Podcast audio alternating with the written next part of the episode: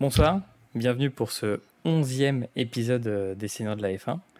Euh, donc ce soir, j'ai l'honneur d'accueillir euh, notre brave Alexandre, notre brave Yo-Yo. Comment allez-vous messieurs? Je vais commencer par, par Alex. Bah, écoute, ça va. Rentrée de vacances, Grand Prix de Zandvoort. On est sur la deuxième semaine d'enchaînement de, de Grand Prix, ça fait plaisir. Plus que Monza dimanche. Et, euh, et puis c'était euh, c'était quand même un, beau Grand Prix. Moi j'ai bien aimé. Euh, donc donc assez satisfait. Et ça m'a donné un petit peu de boost pour cette semaine. T'es sûr que ça t'a donné du boost? Ça m'a donné du boost. Ça m'a donné du boost et de la confiance pour Monza. Après, on va voir vraiment le résultat qui, qui, qui s'y tiendra dimanche. Alors, on, verra si c'est du boost ou, ou de l'encouragement parce que bon, il t'en faudra, il t'en faudra pour, euh, pour Monza, je pense. Grave, on va voir. Il faudra aussi du boost pour la Ferrari à Monza. Ça, ça, ça serait pas mal. Et du coup, pour ceux qui, qui nous rejoignent, euh, Alex est un fervent défenseur de, de Ferrari, même dans les heures sombres. Donc, euh, c'est ce qu'on appelle un vrai supporter. Toujours là. Yo-Yo, et toi, comment, comment ça va? Est-ce que tu as, as, bien aimé ce Grand Prix? Alors, bah, j'ai bien aimé toutes les catégories. D'ailleurs, les F3, F2 euh, étaient plus intéressantes à regarder, beaucoup plus de dépassements. Euh, même s'il y a beaucoup plus de safety car aussi et de drapeaux jaunes et rouges. Mais euh, que ce soit en F3, F2, Porsche Super Cup, on a vu des dépassements, on n'a pas vu en F1. Des grands prix qui étaient plus intéressants aussi. Après, il y a plus d'enjeux aussi, euh, à vrai dire. Donc, forcément, il y a des grilles inversées aussi, donc ça change. Mais un week-end assez cool en soi. Ok. Bon, bah, je, suis assez d'accord avec toi sur euh, le sens du spectacle euh, qu'on a en F2, en, en, F3 ou même en Porsche Cup. Parce qu'il y avait la Porsche Cup euh, intégrée dans, dans, le Grand Prix. Ok. Très bien, messieurs. Bah, merci. et, toi, Alors, du coup, Nico? Moi, je misais sur un point d'Albon. C'était un peu. La Williams, je l'attendais. Mais non, un, bon Grand Prix. Euh, j'avoue que je reste un peu sur ma fin de la F1.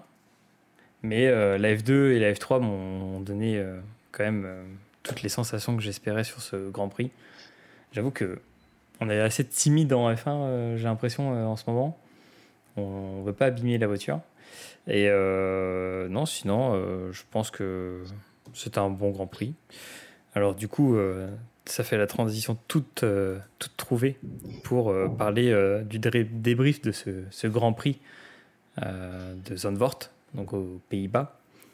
Comment avez-vous trouvé déjà, un, peut-être le, public? Parce qu'on sait que c'est l'un des circuits limite le, plus... Pas, pas, le plus dangereux, mais là où il y a le plus de ferveur. On l'a vu le, le, samedi avec des jets de fumigène directement sur le, sur le circuit. Euh, des fameux pigeons qui se sont promenés au, travers du circuit, qui n'ont même pas peur d'une EF1 qui passe à 300 km/h. Donc euh, ça devient affolant. Et aussi, bah, avec la ferveur de ce public qu'on connaît, mais aussi le, les espèces de banking, donc ces virages un peu surélevés. Euh, qu'est-ce que vous avez pensé globalement de, ce Grand Prix? On ne va pas rentrer, je pense, dans les polémiques ou les détails, notamment de Ferrari. Je pense que tout le monde en a parlé tout le monde l'a vu. Mais justement, est-ce que si on, sort un peu de ce, côté euh, populaire de tout ce qu'on a vu sur le Grand Prix de, de Zandvoort, qu'est-ce que vous retenez, vous, d'autres, euh, pendant ce week-end? Qu'est-ce que vous retenez euh, L'atmosphère, le, circuit, le Grand Prix, la F2, la F3, comme on le disait avec Yo, ou autre chose que les fameux fails de Ferrari, on en reviendra peut-être à la pseudo-crise euh, qui a créé euh, l'arrêt de Tsunoda. Euh, on crie au complot pour certains, etc. Johan, t'en penses quoi de, ce Grand Prix, mis à part tout ça? Alors, déjà, comme je disais en, introduction, on a vu un, Grand Prix qui était pas mal. C'est qu'on en parlait samedi sur, le, notre groupe. Et Alexandre disait que c'est un circuit où on n'avait pas avoir beaucoup de dépassements. Donc, tu n'as pas la place pour. Et je pense que justement, bah, on s'est un peu trompé. Il y a eu des dépassements, même a eu moins à F1 qu'en F2 en F3. Mais tu vois, c'est un grand prix qui, justement, avec le banking, te permet d'avoir des trajectoires qui sont différentes. De dépasser ou te laisser dépasser et dire je prends cette trajectoire-là pour euh, rattraper. Et on se croit un petit peu en, en NASCAR, quoi.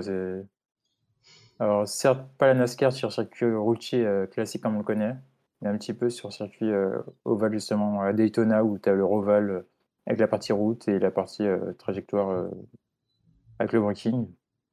Donc, très intéressant. Après, on a vu des batailles à tous les niveaux. Alors, certes, on ouais, va pas revenir sur Ferrari. On voit que les Mercedes sont de retour et que la Mercedes peut très bien jouer la deuxième place. Donc on verra au classement, mais là, euh, moi, je pense, moi, je pense que la Mercedes pourrait être deuxième au classement euh, pilote. On est à 30 points. Avec tous les circuits qui restent, en sachant que pas toujours euh, Hamilton et Russell dans les points. Un petit Russell qui, pour moi, il va peut-être chercher une petite victoire avant la fin de la saison. Il y a moyen de, de passer deuxième. Et après, ben, après, je vais revenir sur un, fait, donc on va, je pense qu'on en parlera plutôt la semaine prochaine, avec les détails qu'on aura. Mais c'est euh, AlphaTauri, où tu as un Gasly qui amène les points, qui développe la voiture, et qui est laissé à l'abandon, euh, et qui va partir tranquillement pour une nouvelle aventure. Ouais, du coup, tu penses qu'il va partir? Euh, c'est sur 99,9%. Si Colton Herta il est validé euh, ce qui, ce qui risque d'être fait, c'est sûr qu'il part. Ok, intéressant. Bon, je pense que, enfin, d'après les informations euh, qu'on peut trouver euh, dans les, dans les paddocks, euh, dans le paddock, à mon avis, il parle de jeudi. Jeudi, on aurait une révélation sur le futur de Gasly, peut-être peut-être du côté du coup de de Alpine, pardon, avec côté d'Ocon. Donc, on va voir ce qui s'ensuit. Mais complètement, on, verra jeudi et je pense qu'on en débriefera lors de, ce, du Grand Prix de Monza. Bah, merci euh, Yo-Yo pour ton, ton analyse. Euh, toi, Alex, bon, on va te laisser tranquille avec Ferrari, mais concrètement, t'en, penses quoi de, de, ce Grand Prix? Est-ce, est, est-ce que potentiellement c'est une date que tu coches à ton agenda, Zandvoort maintenant? Moi, j'ai été vraiment agréablement surpris déjà au, au qualif euh, de voir que euh, bon bah Red Bull, les Ferrari, Mercedes avaient le rythme et d'un coup on voit un Albon sortir meilleur dernier secteur, on voit un Vettel sortir le meilleur premier secteur euh, dans les derniers tours de qualification, on se dit oh là qu'est-ce qui se passe les, les, les, écuries midfield commencent à performer. Bon la petite erreur de Vettel lui a coûté quand même de passer en, en Q2, mais moi je retiens quand même que Albon était était là.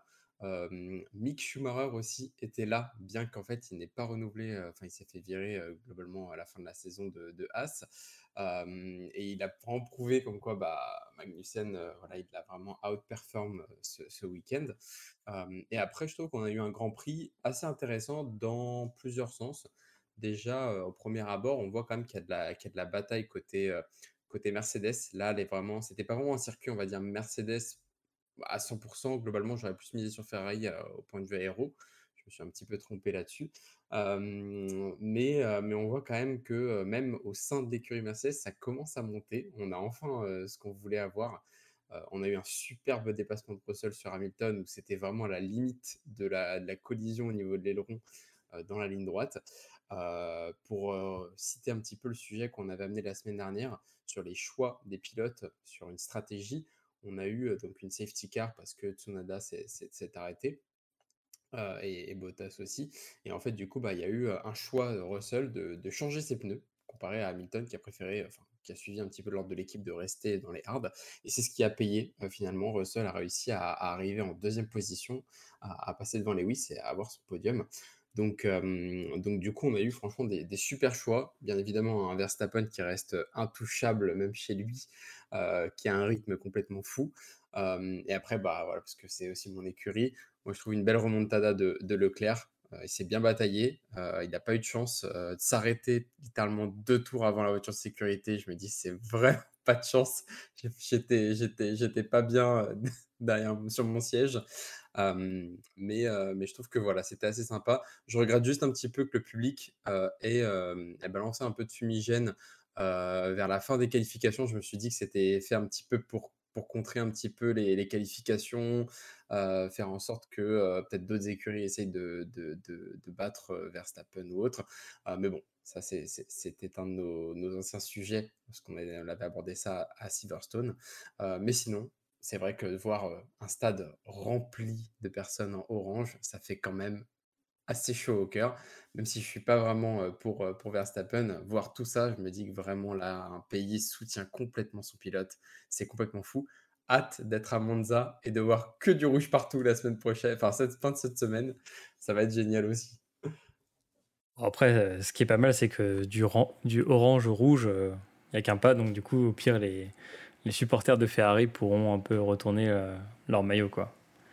Pour le décolorer un petit peu. ouais, c'est ça. ouais, bah, je, suis d'accord avec vos analyses. Euh, je pense que on a eu un Grand Prix. là, on va, on va se jeter un peu des fleurs euh, pour les seigneurs de la F1, mais on a eu un Grand Prix où on a, on a eu un peu une synthèse des différents trucs qu'on a abordés, des différents sujets qu'on a abordés aux différents podcasts. La stratégie, est-ce qu'un pilote euh, peut défier la stratégie de son écurie? Russell l'a très bien fait. La masterclass, franchement. Euh, et encore, on a failli avoir un drame à cause de Latifi. Hein. Je, je, répète, euh, parce que Latifi ne roulait pas assez vite. Et du coup, euh, Russell a failli échouer sur sa stratégie à cause de Latifi. Bon, on verra plus tard. Mais oui, il défie la, la loi de l'écurie où il s'arrête, il demande de changer de pneus, il prend les devants. Et là, ça, ça fait plaisir. Ça, ça fait véritablement plaisir. Euh, je suis d'accord du coup avec vous euh, aussi sur, euh, sur l'analyse sur le circuit, magnifique. franchement, il n'y a rien à dire. Sauf peut-être la pit lane qui est trop courte. En fait, on, enfin, trop courte mais aussi trop étroite en largeur. Et du coup, ça rend des situations un peu complexes des fameux unsafe release. Donc le unsafe release, c'est relancer euh, son pilote après un pit stop, mais de façon en fait euh, bah, sans sécurité. Donc c'est-à-dire que vous le relancez, euh, limite il y a une collision avec une autre voiture, et donc ça fait passer pour c'était qui? C'était Ferrari, Sainz? Sainz. Sainz devant Alonso. Et je trouve c'est pas pour ça c'est pas ouf. Il y, y, a plein de petits trucs qui font qu'il devrait peut-être penser à élargir, sauf que c'est pas facile sur ce circuit. Et euh, complètement d'accord avec toi sur les, sur les fameux supporters euh, hollandais. Euh, l'avantage pour eux, c'est qu'il y a un Grand Prix en Belgique la semaine d'avant, ensuite ils vont aux Pays-Bas. Bon, ça c'est à double tranchant quoi. Et là, là, on va aller à Monza. Autant dire qu'il y aura du rouge, mais je pense qu'il y aura aussi du orange. Donc, ouais. 300 000 personnes ou un truc comme ça, je crois, dans le stade ce week-end. C'est l'équivalent aussi de ce qu'il y avait en Australie. Ouais. Ouais, ouais c'est c'est quand même pas mal. Hein. Ouais, c'est cool. Et puis, ça aussi, ça dynamise la F1. Euh, et aussi, tu vois que le public était là aussi, en F2, en F3 et en Porsche Cup. Donc ça, c'est plutôt cool parce que ça donne une bonne image aussi pour le reste des compétitions qui ont lieu sur, sur les circuits. Et donc, euh, donc ouais, je suis d'accord avec, euh, avec tout ce que vous avez dit par rapport à, tout ça. je pense que sur le reste des pilotes dont on n'a pas parlé, euh, j'ai bien aimé Esteban Ocon, la régularité, toujours euh, plutôt positif euh, à aller chercher les, points qui vont faire la différence, je suis sûr, à la fin de la saison contre, contre McLaren. j'ai bien aimé aussi certaines, passes d'armes ou aussi certaines rigueurs de, par exemple, Russell, de, bah, comme je le disais, mais Stroll. Stroll, on n'en parle pas, mais je trouve qu'il a montré euh, quelque chose de beau sur ce, sur ce Grand Prix. On l'aime pas trop, mais au moins on peut dire qu'il a fait quelque chose de bien pour une fois. Euh, et sinon, les autres, euh, plutôt en dentille. Donc, bon, je trouve que Pérez, mais petite parenthèse sur Pérez, je trouve que Pérez n'avait pas assez de rythme. et ça, on en reparlera dans, dans le, troisième sujet, quatrième sujet de, de ce podcast. Bah, merci, messieurs pour euh, votre analyse et votre retour sur ce, sur ce Grand Prix de Zandvoort, le fameux Zandvoort. Euh, maintenant, on va passer à un autre sujet, mais qui cette fois-ci ne concerne pas forcément la F1. Ça concerne la F3. Euh, et pourquoi la Formule 3 Parce qu'on a un duel au sommet entre deux magnifiques pilotes français. Donc on a un duel euh, lors du dernier Grand Prix qui va se passer du coup à Monza, la semaine, cette semaine d'ailleurs. Cette semaine, on va avoir un duel entre Victor Martins et Adjar, Isaac Adjar. Du coup, je voulais avoir votre, votre ressenti par rapport à ça. Est-ce que c'est un bon signe pour euh, la, la F1 ou euh, aussi le, sport automobile en France? Est-ce que c'est euh, positif pour la suite? Qu'est-ce que vous en pensez par rapport à, tout ça, Yo-Yo? Alors moi, je vais dire c'est un signe positif. On a perdu le Grand Prix de France. Et si on veut avoir un Grand Prix qui... un Grand Prix chez nous, il faut absolument qu'il y ait des pilotes qui créent une ferveur, tu vois, genre comme Verstappen. Si tu un pilote qui vient, qui amène un public, qui est derrière lui, forcément, euh, ça attire du monde et tu auras la F1 chez toi. Et puis tu as aussi le fait que ben, nos pilotes français sont quand assez vieillissants, on va pas se mentir, euh, même s'ils ils ont 24-25 ans, Gasly, Ocon, ils commencent à devenir les anciens quand tu vois que les Hamilton, euh, enfin Vettel part, Alonso, certes, il est encore là, mais il va pas tarder à partir, je pense. Magnussen, il commence à avoir son âge. Donc, euh, c'est la relève. En tout cas, j'espère. Donc, il y aura des, places à pourvoir. Ils, ont chacun, ils sont chacun dans des académies, donc on en parlera tout à l'heure, mais qui, euh, qui pour les mettre en avant. Après, il faut juste qu'ils au bon moment. C'est comme euh, pour Cher. La saison prochaine, il sera pas en F2, on ne sera pas où il sera. Donc il faut vraiment qu'il ne brûle pas les étapes et trouve la bonne place au bon moment. Et puis au niveau de la France, c'est toujours bien de faire de, que ça rayonne. Quoi. Déjà, ça fait longtemps qu'on a pas eu une, on a eu une victoire l'année dernière, il y a deux ans, mais un titre, on n'était pas né quand le dernier titre français a eu lieu. Quoi. Euh, c'est vrai. Mmh. Ah. c'est dur euh, dit comme ça, mais belle, analyse. Euh, non, mais c'est clair. Mais complètement belle analyse de, de Johan sur ça. Et du coup, on, on, pense que ça va être le futur aussi de, nos pilotes. toi, Alex, qu'est-ce que ça t'évoque, du coup, cette fameuse bataille du coup lors du dernier Grand Prix? Parce que en plus, euh, ce qu'on peut dire à nos éditeurs, c'est qu'en F3, vous avez deux courses. La, spring, euh, la sprint race, donc euh, une course sprint assez courte, et où, là où les points sont plus limités, je crois qu'on divise les points ou un truc comme ça, et du coup on se retrouve avec moins de points sur le week-end, mais on se retrouve avec deux courses. Donc il y a la course du samedi, et vous avez la course du dimanche matin. Ou c'est ça, Yo je me trompe? Oui, c'est ça. Tu la course de sprint le samedi, euh, course full le dimanche. C'est ça. Et du coup, euh, c'est juste une question de, longueur de, course. Et en fait, vous avez euh, bah, deux, deux courses, donc deux fois plus de points à aller chercher. Et là, comme je vous le montre à l'écran, vous avez Victor Martins qui a 126 points, Adjar a 121 points. Donc tout est jouable pour le Grand Prix. Mais si les deux, imaginons que les deux se, se crachent, et ce qu'on espère vraiment pas. Il y a aussi Stanek qui peut rentrer dans, la bataille. Euh, donc, à voir, mais on pense que ça va être un des deux.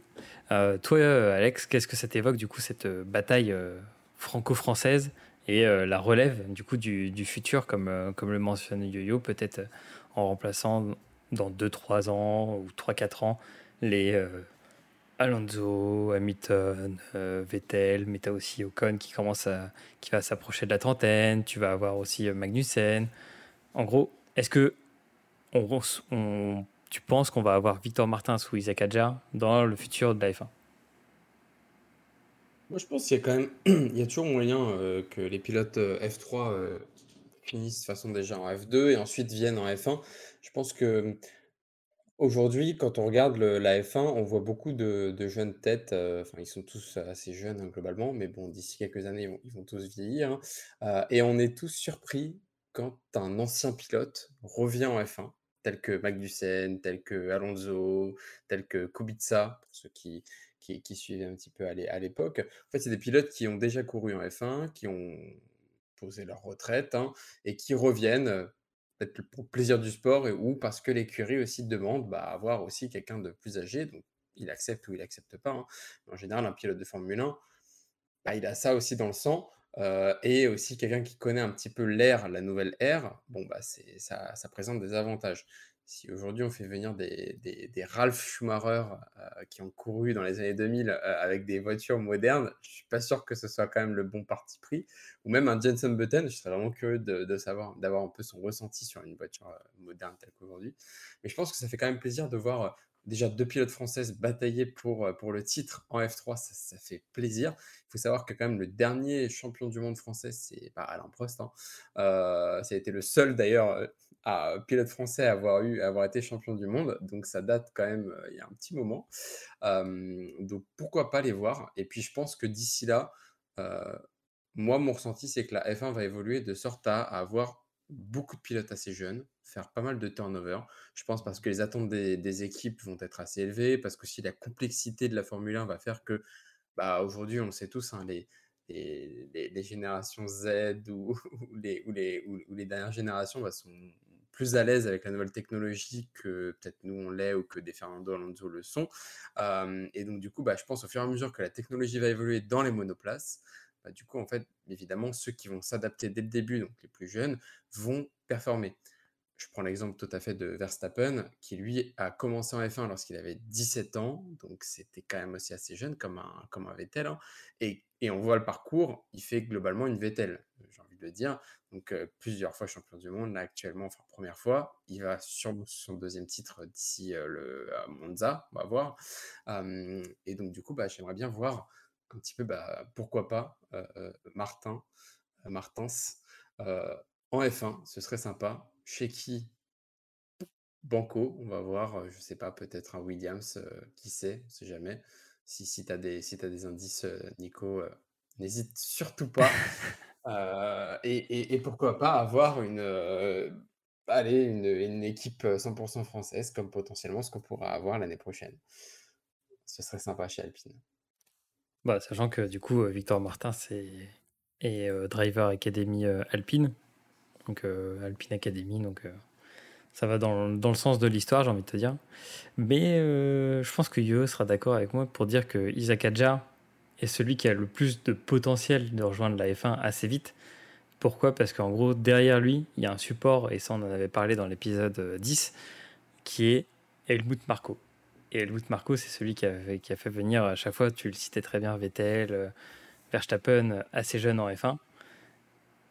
Et comme tu écris à peu près le sens de l'histoire, c'est que euh, là, il va sur ses, euh, sur ses 18 ans, du coup. on se retrouve avec un, pilote qui est un peu dans la fleur de l'âge de ces, des deux champions que tu as cités.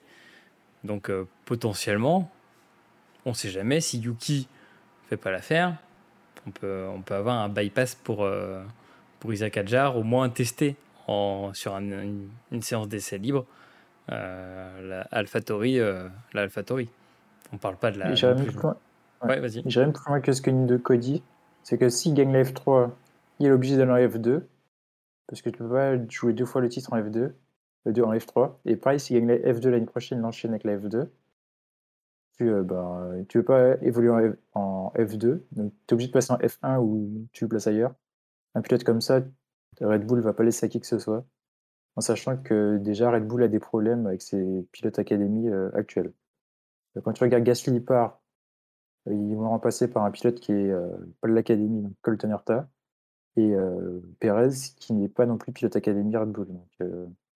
Autant dire que c'est euh, ça veut dire qu'actuellement, ils ne font pas confiance à leur pilote d'académie.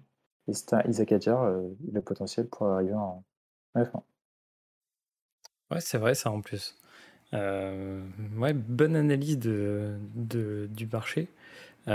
surtout que en plus, quand, on, quand on parle un peu des, des contrats, etc., bah, on se retrouve avec un, Isaac Adjar un peu qui est déjà performant. Et donc, du coup, comme tu le disais, c'est que en gros, lui, c'est sa première saison de F3. Donc, euh, s'il signe le championnat de, sa patte direct en arrivant en F3, il peut faire ce, comme euh, bah, Oscar Piastri. Je crois que c'est ce qu'a fait Oscar Piastri. Il est arrivé en F3, il a gagné. Il est arrivé en S2, il a gagné. Et donc, du coup, tout le monde l'attendait en F1. Mais ça, On, on, le verra peut-être l'année prochaine. Bon, je pense, je pense pas qu'il gagne, euh, gagne avec, avec McLaren. Mais bon. Euh, du coup, euh, oui, si Zach Adjar gagne, et ça tu le disais très bien, on peut pas euh, réenchaîner une nouvelle année de F3. On est obligé de passer la catégorie supérieure ou, devenir euh, ou arrêter quoi, ou devenir pilote de réserve ou autre. Donc du coup, euh, oui, ça pourrait forcer la main à certains aussi autres pilotes de la Red Bull Academy, et ça foutrait un sacré coup de pression parce que quand vous regardez la F3 et la F2, c'est pas comme en F1 où vous avez les écuries de la même, enfin les, pardon, les voitures de la même team ont la même couleur. En F3 et en F2, la couleur dominante de la voiture, c'est l'académie du pilote. Donc on se retrouve, euh, c'est assez drôle, euh, je pense que tu es d'accord avec moi Gio, sur ça, quand tu vois la, la, la grille de départ d'un F3 ou d'une course de F2, on se retrouve avec euh, au moins, euh, je sais pas, 6-7 voitures de marquées Red Bull Exactement. partout. Alors vous avez, t'as, t'as Red Bull, t'as Alpine et t'as Williams. Et on se retrouve en fait avec, Les trois. Avec les trois. Et au milieu, vous avez des, des pourchères avec Intermarché euh, qui vont se balader. Donc euh, je, trouve ça, je trouve ça assez drôle. Et euh, D'ailleurs, je pense qu'on pourrait faire un, jour un podcast sur ça, sur les pilotes académie et les pilotes payants, du style pour cher, parce que ça se fait pas mal en sport automobile, des pilotes qui soit ramènent des sponsors qui les aident à financer leur parcours dans une académie, ou des pilotes qui payent pour participer à, à des Grands Prix.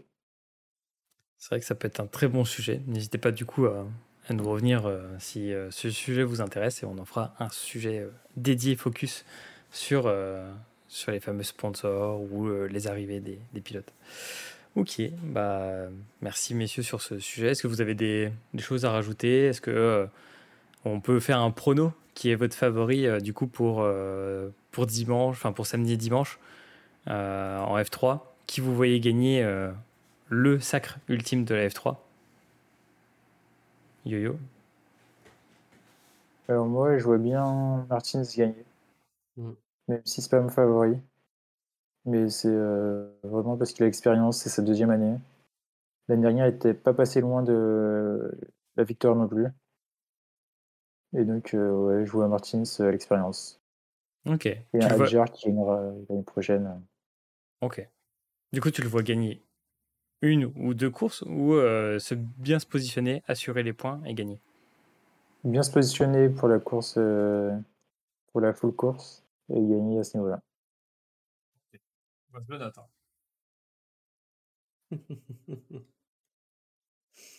Alex?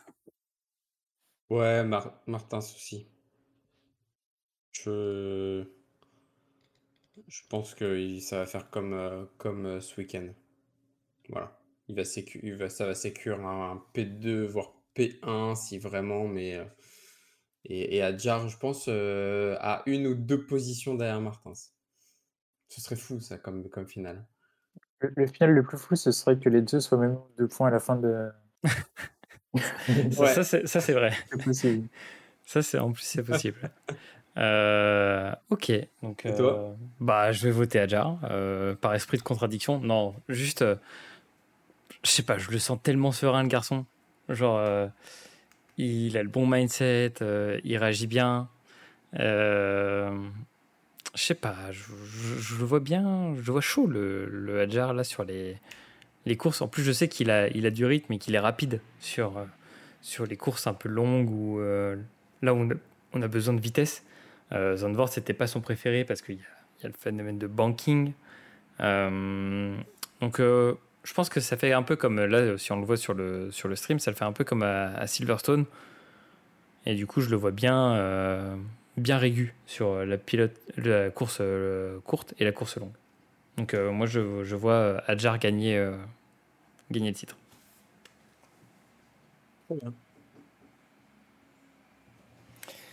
Ok, bah, c'est vendu.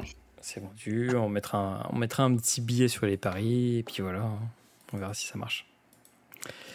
Euh, très bien. Et ben maintenant, on va passer à un nouveau sujet. Et du coup, là, c'est un nouveau sujet euh, qu'on a apporté euh, suite à un, nouveau retour d'un viewer, qui est du coup la petite FAQ. Donc, passer sur un modèle de questions-réponses pour répondre en fait aux questions qu'on nous pose souvent, qu'on nous a posées lors de la dernière semaine. On avait fait un petit euh, sondage sur, euh, sur notre compte Instagram, les seigneurs de la F1. Et du coup, dedans, bah, il y a eu quelques questions. J'en ai sélectionné trois. je pense qu'on en fera une autre salve de, de questions-réponses dans les prochains podcasts. Et donc, du coup, là, bah, on va venir sur trois questions importantes qu'on a, qu'on qu'on a soulevées dans, dans, le chat. Et du coup, bah, on va commencer par, par YoYo qui va nous dire pourquoi les voitures clignotent des fois et on dit qu'elles se rechargent. Vous avez sûrement entendu parler, euh, si vous regardez les Grands Prix sur Canal, Julien Febro dire euh, Ah bah là, il est en recharge de l'ERS ou ils sont en recharge de batterie. Euh, concrètement, ça veut dire quoi? Yo-Yo, je te laisse nous expliquer tout ça. Alors, déjà, l'ERS, pour savoir ce que c'est, donc une, voiture, une F1, c'est une voiture qui est hybride. Donc, l'ERS, c'est la partie électrique, avec une partie électrique du moteur. Et donc, ce qui se passe, donc pour savoir informer le pilote qui est devant, que le, pilote euh, qui est devant vous recharge, il y a un petit clignotant, justement, pour dire que cette batterie est en cours de rechargement.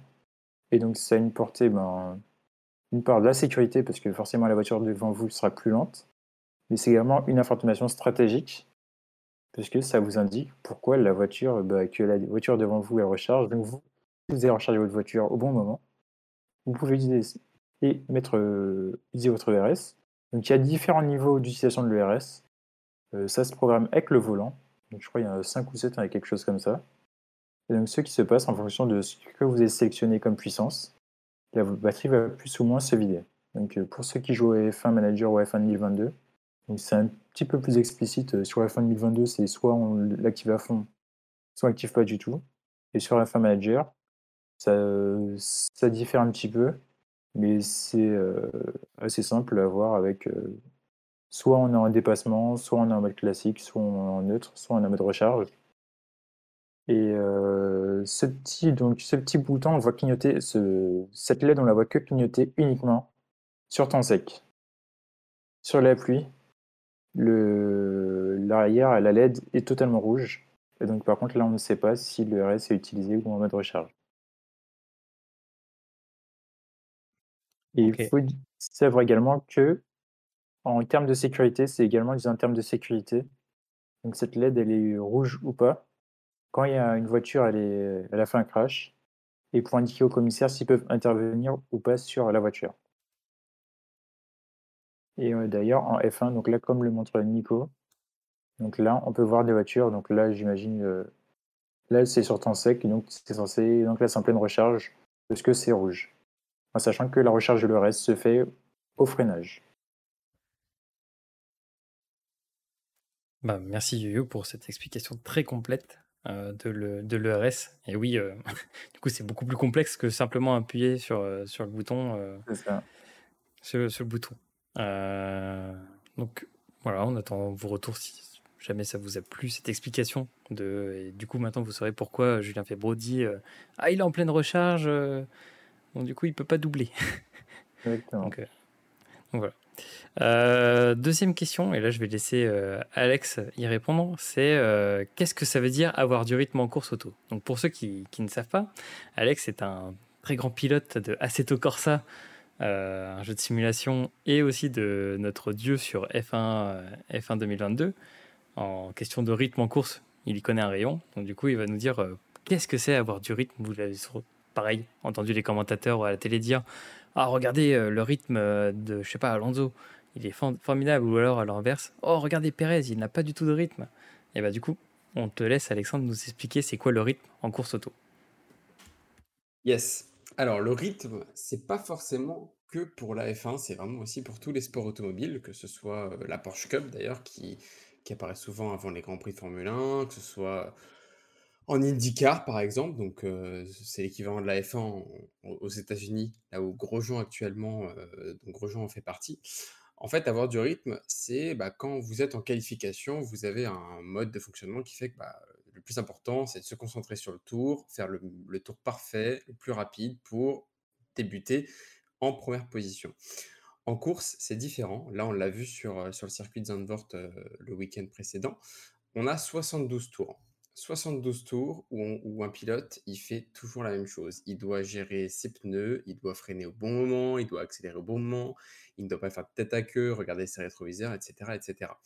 Et en même temps de tout ça, il doit quand même garder un rythme en fonction du pilote qui est devant lui et celui qui est derrière lui. C'est-à-dire que si, par exemple, Charles Leclerc est en deuxième position et Verstappen est en première position, en fait, les écarts vont commencer à se faire au fur et à mesure des tours. Donc, par exemple, Verstappen va tourner en 1 minute 40 et 40 piles.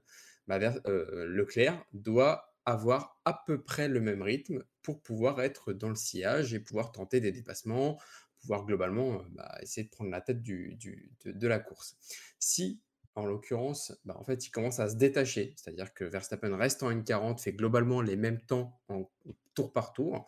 Il arrive à bien gérer ses pneus, il arrive à, avoir son rythme de croisière, c'est comme ça qu'on appelle. En fait, il a trouvé sa zone, il a trouvé son, son, rythme de croisière sur le circuit, il sait quand freiner, accélérer, etc. Et qu'en fait, Leclerc, bah, lui, il fait un tour en 1,42, euh, un tour en 1,48, un tour en 1,41, etc. Bah là, en fait, son ingénieur, il va lui dire bah, Qu'est-ce que tu fais? Tu n'as pas ton rythme du tout, tu n'as plus ton rythme de croisière, c'est pas bon. Parce qu'en fait, en faisant ça, en perdant son rythme, bah déjà, les pneus peuvent se dégrader plus rapidement. du coup, bah, il faudra aussi s'arrêter peut-être plus tôt que le, pilote de devant qui arrive à mieux gérer ses pneus et à son rythme. bah aussi, le pilote, s'il perd un petit peu son rythme, bah, c'est qu'aussi, il n'est pas forcément concentré, il y a quelque chose qui et son ingénieur va lui rajouter une pression supplémentaire au niveau du mental, ça peut être aussi une charge en plus. Et donc, du coup, c'est pour ça que bah, Julien dit Ah, il perd son rythme, etc. Parce que peut-être qu'il y a eu un incident, peut-être qu'il y a eu un fait qui a, qui a complètement changé la donne. Ça peut être l'intervention d'une voiture de sécurité. Les pilotes sont lancés, tout va bien, etc. La course se passe bien, ils ont leur rythme. D'un coup, on nous annonce une voiture de sécurité boum, il faut savoir réagir, comme l'a fait Russell. Est-ce qu'on rentre? Est-ce qu'on rentre pas? Euh, Est-ce qu'on change de pneu? Est-ce qu'on continue? Est-ce que ça? Et donc là, le pilote, il se dit aussi, oula, qu'est-ce qu'il faut que je fasse? Est-ce qu'il faut que j'accélère? Parce que le pilote de devant va peut-être s'arrêter. Donc il faut que moi j'en profite, il faut que je défonce mes gommes et que je m'arrête dans 10 tours. Est-ce qu'il faut que je m'arrête plus tôt? Donc en fait, il y a pas mal de paramètres qui entrent en jeu et qui font que bah, avoir un rythme de croisière, c'est très compliqué parce que tenir 72 tours avec le, en faisant le même temps, en gérant ses pneus, son carburant, en faisant attention à celui qui est derrière lui, qui est derrière vous et qui vous attaque, donc comme l'a dit Johan, euh, en, faisant en sorte que votre batterie bah, soit optimale quand une personne essaie de vous attaquer pour que vous en ayez assez pour avoir à peu près le même nombre de chevaux et rester devant lui. Il y a pas mal de facteurs et donc du coup, avoir un rythme, c'est quand même essayer de se, baser sur le pilote de devant, globalement le meilleur pilote, hein, pour essayer bah, de se caler sur ses temps, pour essayer de l'avoir et peut-être prendre le, pli sur lui si ce pilote-là perd le rythme au fur et à mesure de, de la course. Bah, merci Alex pour cette explication du rythme et du coup on, comprend mieux comment tu arrives à le gérer euh, sur, sur les jeux. Euh, et du coup, bah, pour vous montrer aussi euh, comment aussi on peut avoir des dashboards, enfin des tableaux de bord en mode un peu ingénieur sur, sur la F1, pour concrétiser tout ça, c'est que généralement vous voyez à la télé, souvent vous avez ce qu'on appelle le gap, donc l'écart que vous avez par rapport à la voiture de devant. Donc ça généralement c'est ce que vous voyez le plus commun à la télé. Après, vous avez du coup le, temps par tour. Donc, du coup, comme le disait très bien Alexandre, c'est euh, c'est surtout ça qui va donner le rythme, le temps par tour, etc. Et en fait, euh, à chaque fois, vous avez des secteurs. Donc, le secteur 1, le secteur 2, le secteur 3. Généralement, un circuit, c'est découpé en trois secteurs. Et du coup, ça vous permet d'avoir des, euh, des, indications sur bah là, tu es bien dans le secteur 1, attention, là, tu te démunis dans le secteur 2 et secteur 3. Et encore, dans ces secteurs, c'est découpé en segments. Et donc, du coup, il y a plusieurs segments dans un secteur. Et donc, du coup, ça permet aux ingénieurs de dire bah là, tu es, dans le, dans le bon euh, tempo pour aller claquer un bon tour, etc.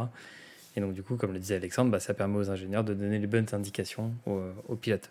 Mais ça, c'est un peu la vue qu'on peut avoir quand on est euh, dans les stands en, mode F1. Et du coup, comme vous voyez sur le, sur le stream, pour ceux qui sont en podcast, n'hésitez pas à regarder les VOD. Du coup, on voit en fait un tableau de bord complet avec euh, les écarts, euh, les secteurs, secteur par secteur. Euh, se dire bon bah là on est un peu en retard, là j'ai moins bien fait dans le secteur dans le secteur 3, segment 3, donc du coup je dois m'améliorer, etc. Donc, donc merci pour ces explications, Alex. Pour compléter, ouais. juste pour compléter le rythme. qui est déterminé grâce au temps que les pilotes font aux essais. Et en fait, il y a un temps cible qui leur est donné sur leur volant en fonction de la période de la course, etc. Et ce temps cible, justement, ils savent si, comme tu le dis, sont en avance, sont en retard ou sur le bon rythme de course, comme disait Alex, euh, tout au long de la course. Et je rajouterai encore un dernier petit truc aussi pour compléter, euh, un petit fun fact même pour les auditeurs.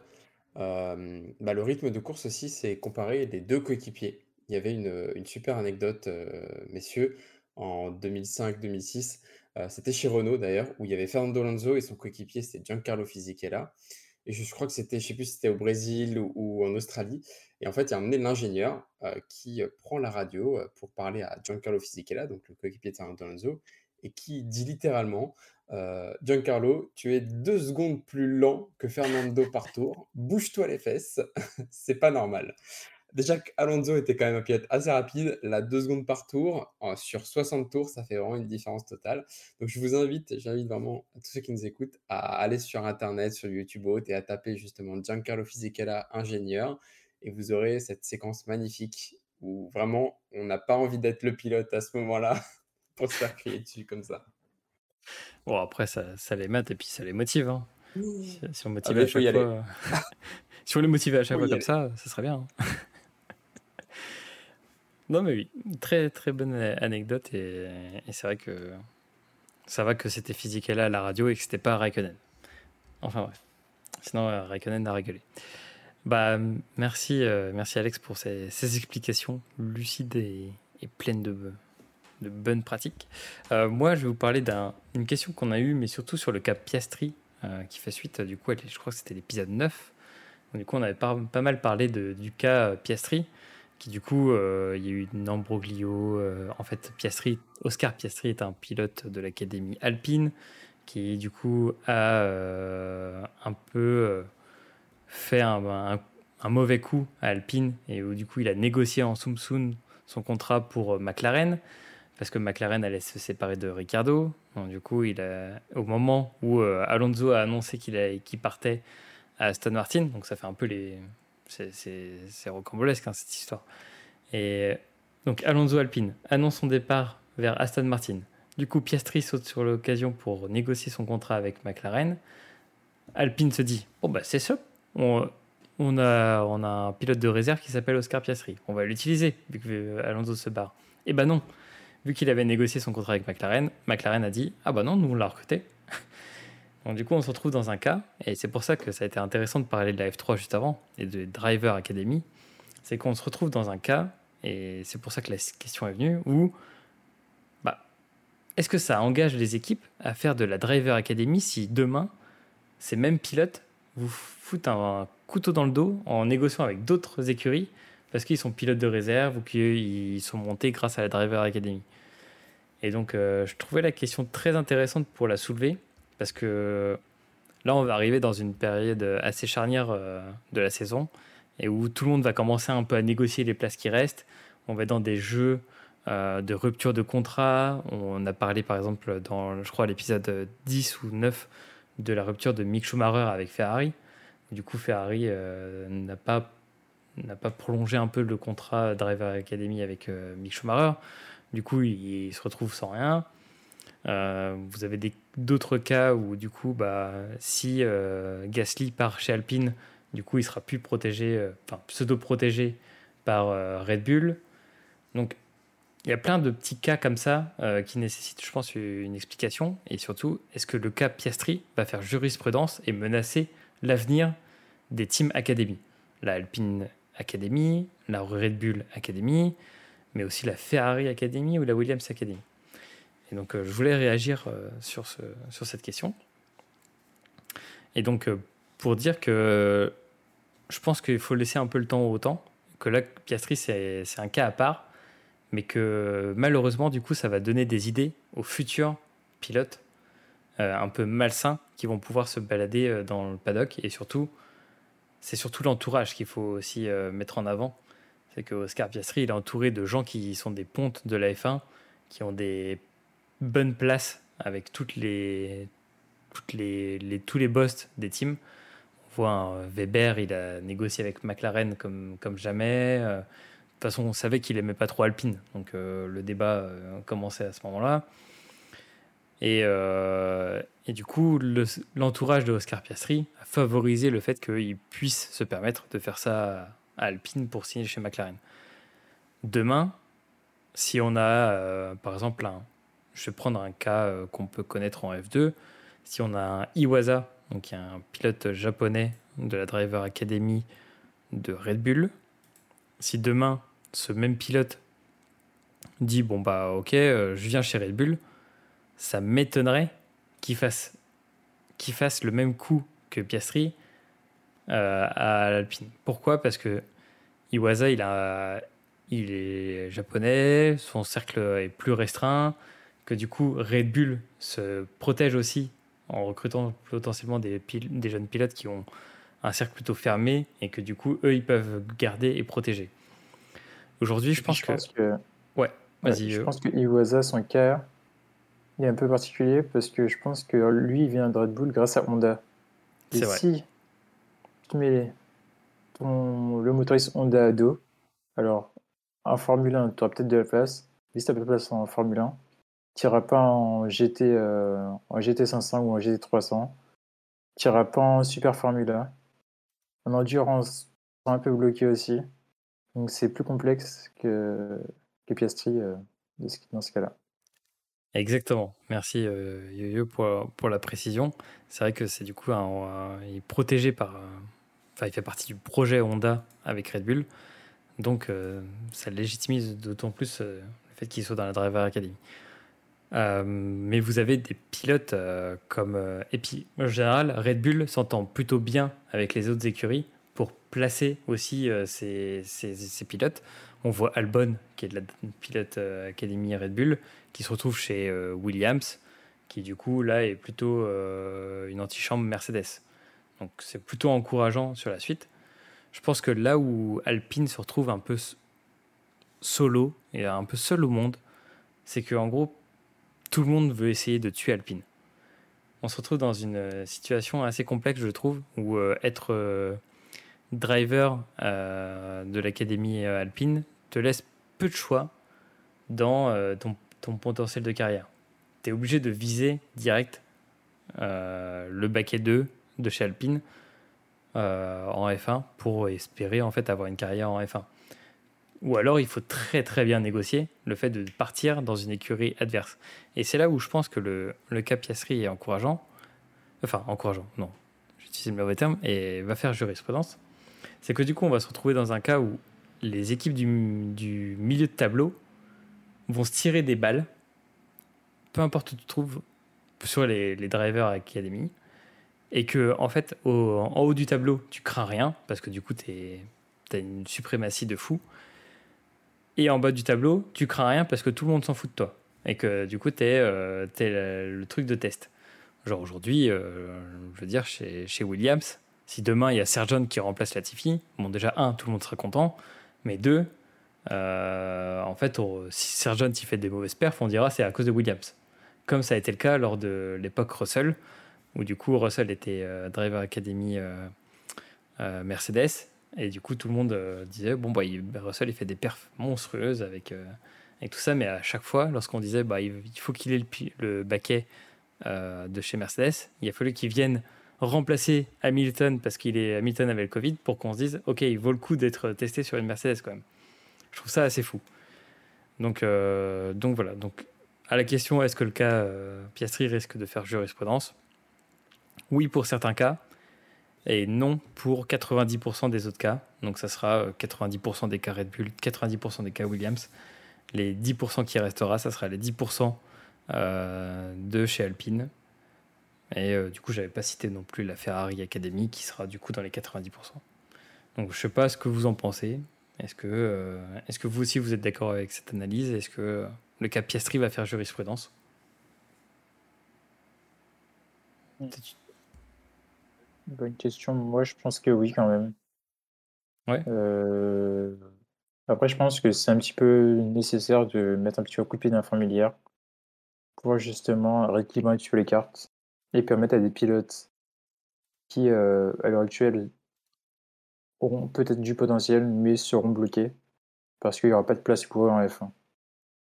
Si aujourd'hui tu, tu verrouilles les places jusqu'en 2023, 2024, voire 2025 avec tes pilotes, tu as plein de pilotes qui, par exemple, ont du potentiel, qui ne pourront pas aller chez As.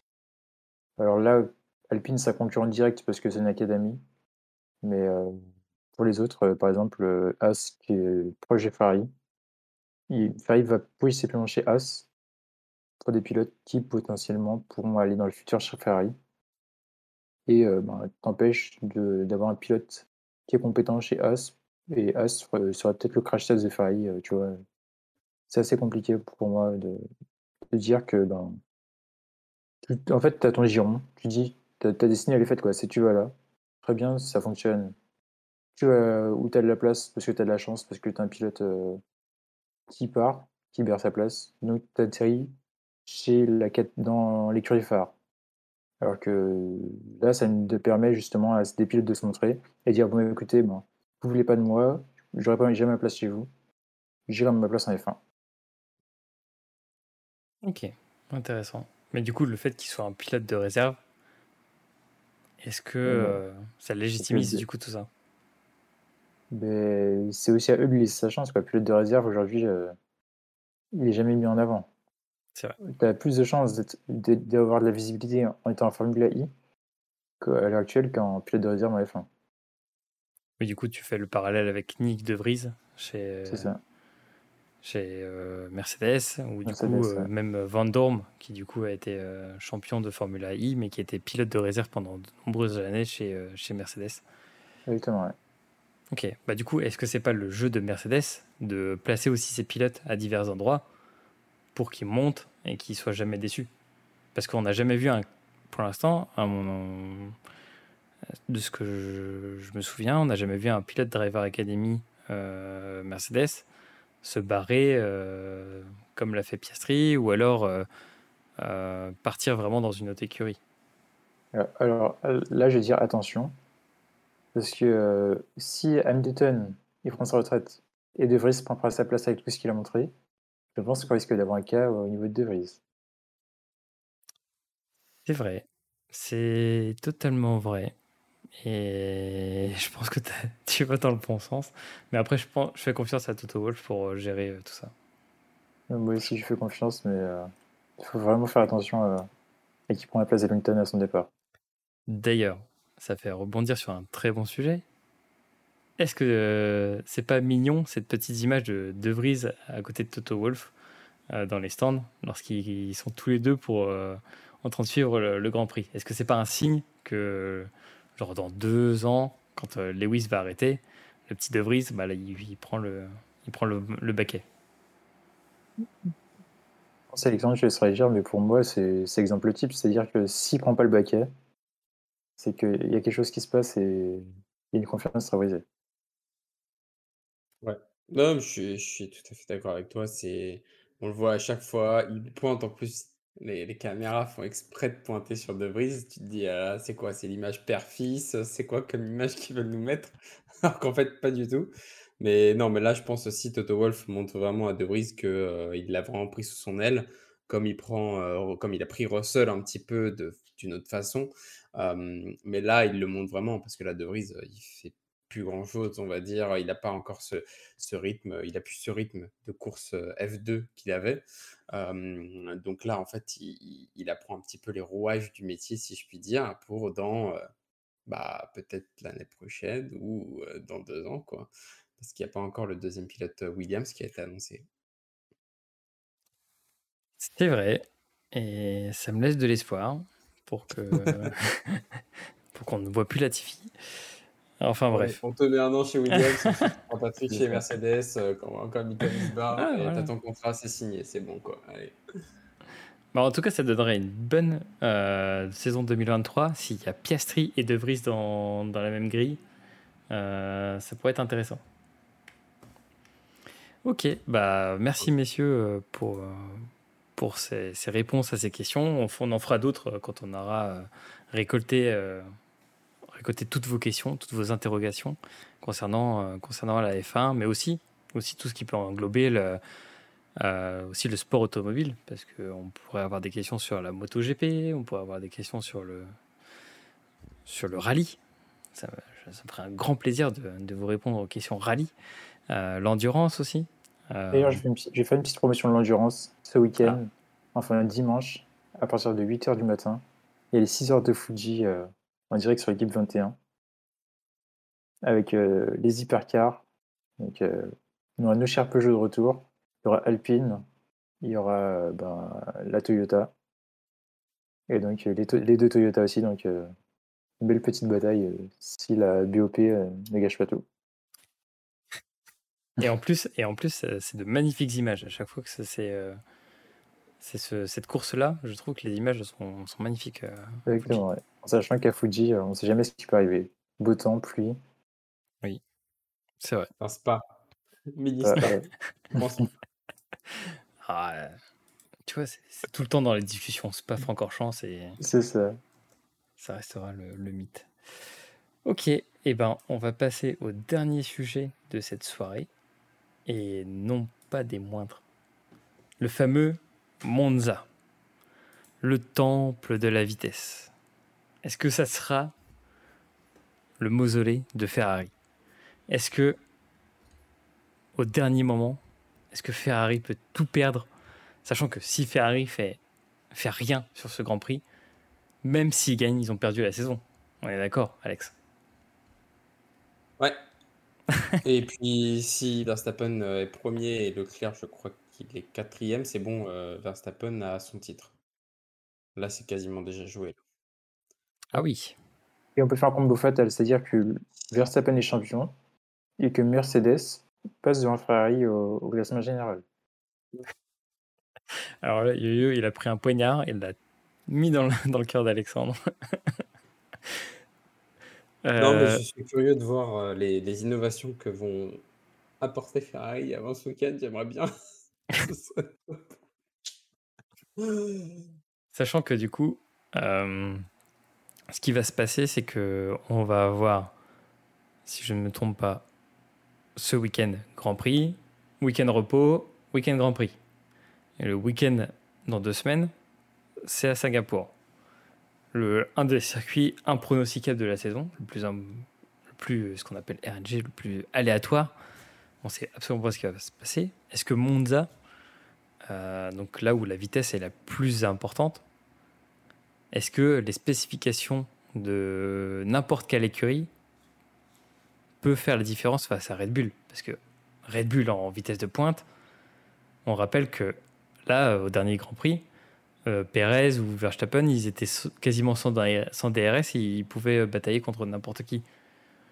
Donc, est-ce que vous pensez qu'il y a une écurie qui peut, qui peut concurrencer Red Bull en vitesse?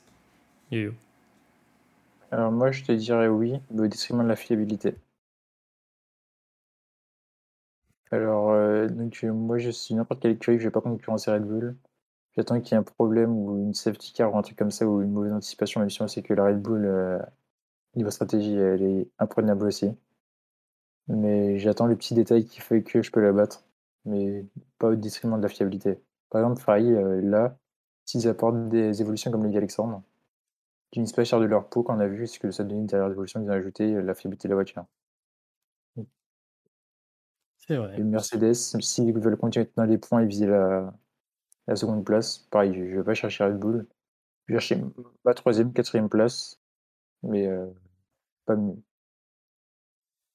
Sachant qu'en plus, euh, c'est toujours compliqué d'amener des spécifications quand tu reviens d'un Grand Prix, euh, le temps de transporter tout.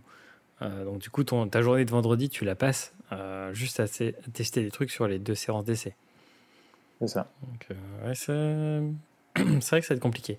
Est-ce que du coup, vous pensez que la deuxième voiture la plus rapide du paddock, qui est l'Alpine, peut faire le jeu euh, du reste? Et du coup jouer un peu les troubles faits en, en se bagarrant euh, devant Ouais. Euh, moi, je, voilà, on, on le voit souvent, hein, un, Alonso qui revient tout le temps dans le sillage, c'est complètement, euh, complètement délirant la vitesse de pointe de Alpine. Après, en revanche, euh, c'est enfin Monza, le surnom, c'est le temple de la vitesse. il n'y a pas que ça aussi, il y a chicane, et autres, mais après je me dis que tout est possible parce qu'il faut reprendre un peu les faits. quand Ricardo a gagné, il y a 2 ans, parce que c'était il y a 3 ans Gasly, il me semble, il avait gagné l'année dernière, je crois. il y a 2 ans Gasly a gagné. Gasly, donc il y a 3 ans, du coup, Ricardo Mmh. avait fait premier avec la McLaren. La McLaren avait quand même tenu tout le paddock, euh, grosse ligne droite, 350, on était posé, Ricardo était, était là. Et je me dis que là, Alpine va, va se mettre en préparation vitesse de pointe. Ça peut faire la diff, mais, mais la Red Bull, vraiment, elle est complètement, complètement abusée. C'est ligne droite, tenue de, tenue de route, virage, et puis le Verstappen, il prend les virages comme, euh, comme n'importe qui, quoi. Donc, euh, donc, je sais pas. Après, si tu veux vraiment une surprise, je t'avoue, et là, euh, tu vas être très content, un Williams Albon.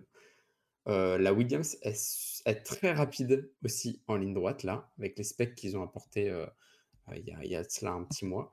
Donc j'aimerais bien, ça pourrait créer la surprise, tu vois, un petit, un petit Albon dans le top 6, ce serait du jamais vu. mais, mais pourquoi pas Tu crois pas si bien dire. J'allais dire justement Albon dans le top 8. J'étais moins optimiste que toi, mais c'est vrai qu'on a, on a de la puissance de feu côté, côté Williams en ligne droite. Donc j'espère aussi. Ok. Je vois votre analyse et, et du coup, est-ce qu'il peut y avoir, ça fait quand même deux saisons où on a des accidents. Donc l'année dernière, c'est Ricardo qui a gagné avec le fameux accident de de comment? De Verstappen qui monte sur euh, Hamilton, euh, le halo qui sauve Hamilton, etc. Avec un accident quand même euh, assez spectaculaire. Je crois qu'il y a deux ans, lors de la victoire de Gasly, c'est un drapeau rouge qui fait arrêter tout le monde. Tout le monde est dans les stands et du coup, Gasly part avec la bonne stratégie. Avec un crash de Leclerc qui était assez impressionnant aussi. Oui, voilà, le, truc de Leclerc où il... Encore un, où il part euh, tout droit. Euh, du coup, est-ce qu'on peut pas se dire que ça fait bien longtemps qu'on n'a pas eu un truc surprise comme ça lors d'un Grand Prix? Euh, Popé, franchement, le dernier, euh, déjà, il n'y en a pas eu cette saison, quasiment, de, surprise manifeste. Est-ce que là, ça peut être Ponza? Est-ce que là, peut y avoir le truc qui fait que euh, on s'enflamme et on revient avec euh, un truc de fou furieux, voiture de sécurité. bon, on n'espère jamais la voiture de sécurité, mais un, fait aléatoire qui fait que derrière, bah, il y a une course folle où tout le monde se tire la bourre dessus. Et déjà, est-ce que le DRS peut jouer, donc le fameux aileron mobile qui se, qui se déploie pour donner plus de vitesse de pointe, est-ce que ça peut jouer encore plus sur ce circuit, qui du coup est l'un des plus rapides euh, du, du, du circuit, pas du, de la saison? T'en penses quoi, Alex? Je suis pas sûr que le DRS va faire tant de différence que ça quand on voit, enfin, quand on regardait l'Azerbaïdjan, donc à Bakou, les Alpines sans DRS étaient au même niveau que toutes les autres avec le, sauf Red Bull et, Mercedes, que toutes les autres voitures du plateau. Et c'était complètement fou. Alors que je crois que c'était un Tsunoda ou, ou Gasly qui essayait de dépasser une Alpine. En fait, l'Alpine n'avait pas de DRS, mais elle était au même, au même niveau et ça ne servait à rien du tout de l'avoir ou de ne pas l'avoir. Après, je pense, moi, je trouve que je trouve ça plus intéressant à Monza, c'est la gestion de l'ERS. Parce que du coup, en fait, en ligne droite, c'est là où euh, tu le mets, mais après, en fait, il y en a qui le gardent pour le virage d'avant et prendre euh, un, meilleur départ dans la ligne droite. j'ai hâte de voir un petit peu aussi cette stratégie-là, parce que ça peut jouer des tours sur, sur, bah, sur certains tours, sur des stratégies complètement différentes de, gestion de, de, la batterie. Mais, mais, je pense que le TRS va pas faire de différence, si ce n'est pour les Ferrari, parce que en termes de vitesse de pointe, il y, a un petit peu de retard quand même, il faut se le dire, même si c'est chez eux et que je suis pour cette écurie il y a un petit temps de retard comparé aux autres équipes. C'est quand même assez perturbant de voir la vitesse de pointe de toutes les autres écuries et de voir Ferrari qui est top 3 ou 4. C'est pas, pas fameux. Donc, euh, à part ça, je, pense que pour Red Bull, ça fera aucune différence. Pour Alpine, non plus. Williams, tant que ça, parce que je pense qu'ils vont, ils vont nous faire un record de vitesse Williams euh, comme jamais, euh, sur la ligne droite. Mais moi, ce que j'ai peur, c'est plus. j'ai regardé là, il fait beau, il va pas faire très chaud, donc ça c'est parfait. Il va faire 26 degrés, c'est génial. Je pense c'est juste bah, une pièce qui pète ou autre, parce que on a eu quand même Zandvoort ce week-end. C'est quand même assez, assez, assez un circuit assez particulier. Il y a des bosses, il y a des élévations, etc. Donc les suspensions prennent quand même un petit coup, même s'il y a quelques petites choses qui vont être faites on est quand même en deux tiers de la saison, donc les pièces commencent à s'user. Et il y a, même s'il y a des détecteurs sur la voiture, tu sais pas encore ce qui peut se passer. Euh, il peut y avoir quelque chose qui fait que ça peut, ça peut foutre une, course en l'air complètement. Quoi. Donc, euh, donc je pense que c'est ça qui va faire que euh, on aura peut-être un chamboulement total.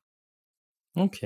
Et toi, tu t'attends à un, chamboulement prévu ou ou justement, tu es, comme sur Alex, le, DRS ne va, ne va pas avoir d'influence. Euh, et du coup, on va être sur une course assez équilibrée? Alors, je pense que le DRS sur une influence sa voiture à niveau équivalent. Mais sinon, comme Alex, euh, je pense pas que le DRS va permettre à des voitures plus lentes de rattraper des voitures plus rapides. Ou inversement. Et après, par contre, je pense pas qu'on sera non plus sur une course Polition. Après, comme, comme le dit Alex, on est sur trois courses sur chaîne. Les moteurs ont déjà deux ou trois courses. On est sur un circuit qui demande la puissance moteur. Donc euh, on peut avoir une voiture avec une casse moteur, une boîte de vitesse aussi. Parce que les rapports, tu les montes rapidement, enfin tu les montes rapidement à pleine charge. Mais en bout de ligne droite, tu les passes euh, bah, rétrogrades aussi rapidement. Et les organismes qui fatiguent aussi, on n'en parle pas, mais enchaîner trois courses euh, une semaine, ça fatigue, ça demande de l'attention. Mais sinon, euh, en dehors de ça, je vois Red Bull dérouler, Verstappen premier, euh, Perez en second, qui va sécuriser, qui va faire le, qui va justement essayer de jouer le titre et qui va être le coéquipier modèle. Et pour ralentir tout le monde et essayer de, justement, s'il y a une Ferrari troisième, euh, qui ralentisse bien tout le monde et qu'il y a une Mercedes qui dépasse la Ferrari. En l'occurrence, c'est clair. Ok. Et du coup, tu mets qui troisième? Mmh. Allez, il est sur une bonne dynamique, j'ai Russell. Ok. Donc Verstappen, Perez, Russell. Ouais. Ok, je note. Donc c'est le moment des pronos. Et après, après ça, on peut regarder la F1 tranquillement euh, en faisant des signes de l'F1 uniquement basés sur le, le midfield et la, fin du peloton. Euh, c'est qui est jeu encore. C'est ce qu'on aime aussi. Hein. C'est ça, bah, il faut, de toute façon, euh, aller avant. et, et, Alex, ton prono? Qui, qui va sûrement te faire mal au cœur. Hein, euh. Bah oui, oui, non, non, mais je, sais que la Ferrari, ça va pas être leur. En fait, Mathieu Binotto a dit que toutes les améliorations qu'ils vont faire vont servir pour l'année prochaine. Donc autant te dire qu'en fait, ça va pas être significatif déjà jusqu'à la fin de cette saison, si même le directeur d'écurie dit ça. Moi, je vois Verstappen, bon, premier, il n'y a pas de, pas de discussion. Par contre, je vois après le doublé Mercedes en mettant un Hamilton devant. Parce que j'étais vraiment agréablement surpris à Zandvoort du rythme Mercedes. Et, à quel point, en fait, elle est vraiment géniale maintenant. Ils ont fait vraiment quelque chose de, complètement fou comparé à Barcelone au tout début de la saison. Donc je vois bien les deux. Ouais, je vois bien les deux. Et je vois un petit Alonso qui se place en quatrième parce qu'un Pérez, il, je sais pas, je pense qu'il tiendra pas le rythme de devant. Ok. C'est trop triste. Je vois pas de Ferrari en top 5. Ah ouais, là, c'est ouais, là, c'est terrible. Que, ouais, ben, en fait, ça me fait tellement peur quand je vois le, le moteur Ferrari euh, complètement en rade comparé à toutes les autres écuries. Je, là, je, je, je, je, peux que dire ça. Et euh, j'espère que je vais me, que je vais me tromper. Je l'espère sincèrement. Mais bon. Ouais, on espère pour les supporters de Ferrari euh, que, que ça se passera autrement. Alors, de mon côté, je vais pas parier sur une Williams. Hein. Je ouais, à un moment, je me suis dit, est-ce que je vais faire la blague du troisième, euh, Albon, euh, sur le podium J'avais 203 après. Hein. Troisième Oui. suite où tu as un vainqueur surprise. euh, Oui, alors c'est pour ça que ça trotte dans ma tête un Alonso. Imaginez, imaginez le Alonso premier. Qu'est-ce qui se passe? Pareil, ça ferait On fait quoi? Ah ouais. moi, moi, je vais juste le mettre pour le rêve. Mon rêve, c'est ça. Je sais que On veut, ça va être Verstappen, mais je vais mettre mon rêve. Mon rêve, c'est Alonso. on voit les En tifosi en bleu là 2010. qui est Alonso. euh. Ouais, c'était en 2010 qu'il avait gagné Alonso avec Ferrari. Ça date, hein. Du coup, je suis comme vous. Je pense que les organismes vont être à bout. Et aussi que Monza, c'est le temple de la vitesse, mais aussi c'est le. Je crois que c'est un des circuits où il faut rester le plus humble aussi. Parce que c'est là où, quand tu emmagasines trop de confiance, et là je parle de Verstappen, tu peux vite te faire, euh, te faire sortir ou avoir un problème. Quand Leclerc sort, la Ferrari a une vitesse de pointe de fou furieux. Et donc, du coup, ils sont en confiance. Et il sort par une petite erreur euh, à la con.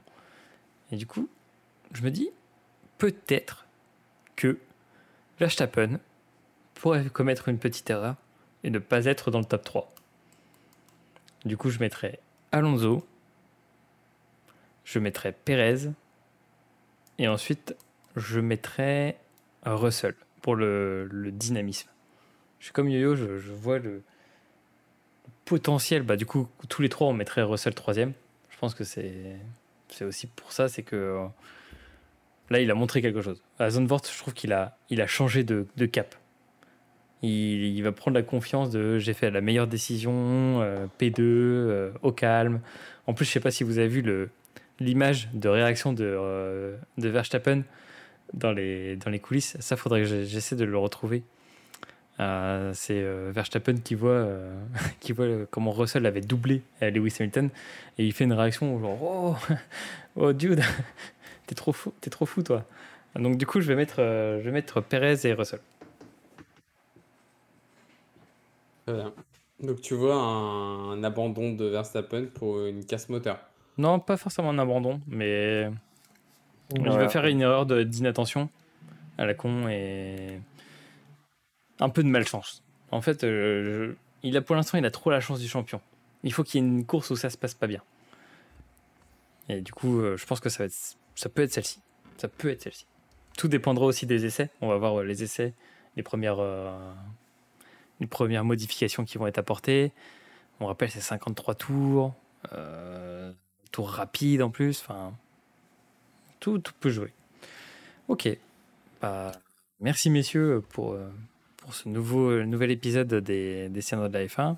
Est-ce que vous avez un mot pour terminer? Est-ce que, est que vous avez peut-être un espoir pour ce, ce, Grand Prix de Monza?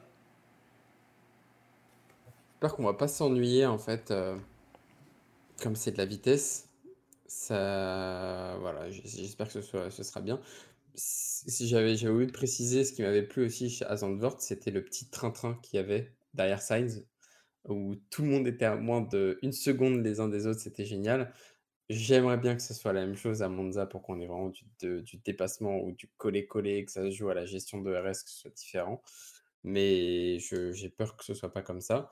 Après, on a eu un Grand Prix quand même qui était assez intéressant en Azerbaïdjan avec la grande ligne droite où il y avait quand même des, tentatives de dépassement ou autre, mais, mais je sais pas. J'aimerais bien voir ça.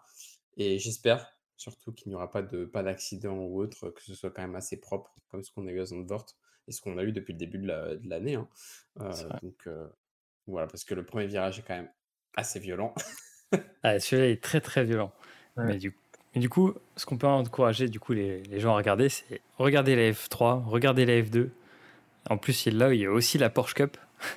Donc là, vous, vous allez avoir du spectacle, euh, on vous le garantit, en regardant la F3, la F2 et la Porsche Cup. Et la F1, c'est un peu le, must-have, où vous pouvez vous mettre avec un petit café, à regarder tranquillou la F1. Mais la F2 et la F3, euh, en vrai, ça envoie du lourd. Est-ce que toi, Yo, t'as un, mot pour terminer? Alors moi, euh, je remonte sur ce que j'ai dit. En F2, en F3 ou en Sport Super Cup, on risque de voir une voiture euh, s'envoler à 95%. Il n'y a pas une année où il n'y a pas une voiture qui s'envole. donc, attention à ce que ça se fair play à ce niveau-là. Et puis, ouais, ben, F1, F2, F3, Endurance aussi. Après, la NASCAR aussi, on a le playoff.